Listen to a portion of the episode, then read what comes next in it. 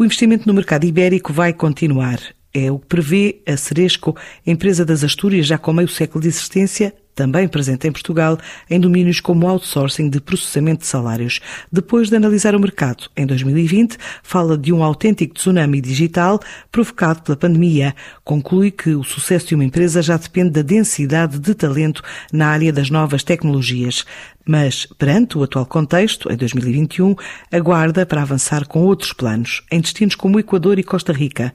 Assim, sintetiza Rita Mourinha, a responsável comercial da empresa em território português. A nível da transformação digital, aquilo que podemos confirmar é que efetivamente este ano houve uma aceleração, não apenas do foro social, mas também do, do foro económico. Notou-se que efetivamente houve uma injeção económica uh, nunca antes vista antes na, na União Europeia e que superou digitalmente todos os aspectos dos planos de reforma dos países membros. Podemos constatar uh, os resultados das Big Tech, em que vemos uma Microsoft com um aumento de faturação em 31% face ao seu ano anterior, vemos uma Apple com trimestres de maiores vendas desde a sua existência e vemos também, por exemplo, o Facebook que no último ano cresceu 22%. Portanto, todas estas constatações que nós acabamos por tirar de todos os clientes com quem, com quem trabalhamos no grupo, que são, são mais de 2.500 clientes que temos no mercado ibérico, portanto, acreditamos que é uma tendência que se vai manter a nível dos nossos clientes internos, aquilo que nós também verificámos é que dentro das suas possibilidades, uns mais, outros menos,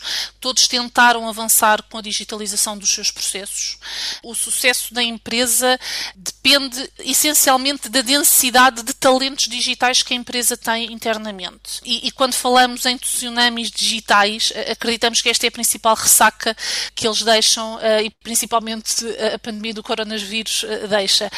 Achamos que, na verdade, verdade, tudo mudou, mas a verdade é que muita coisa um, mudou para sempre.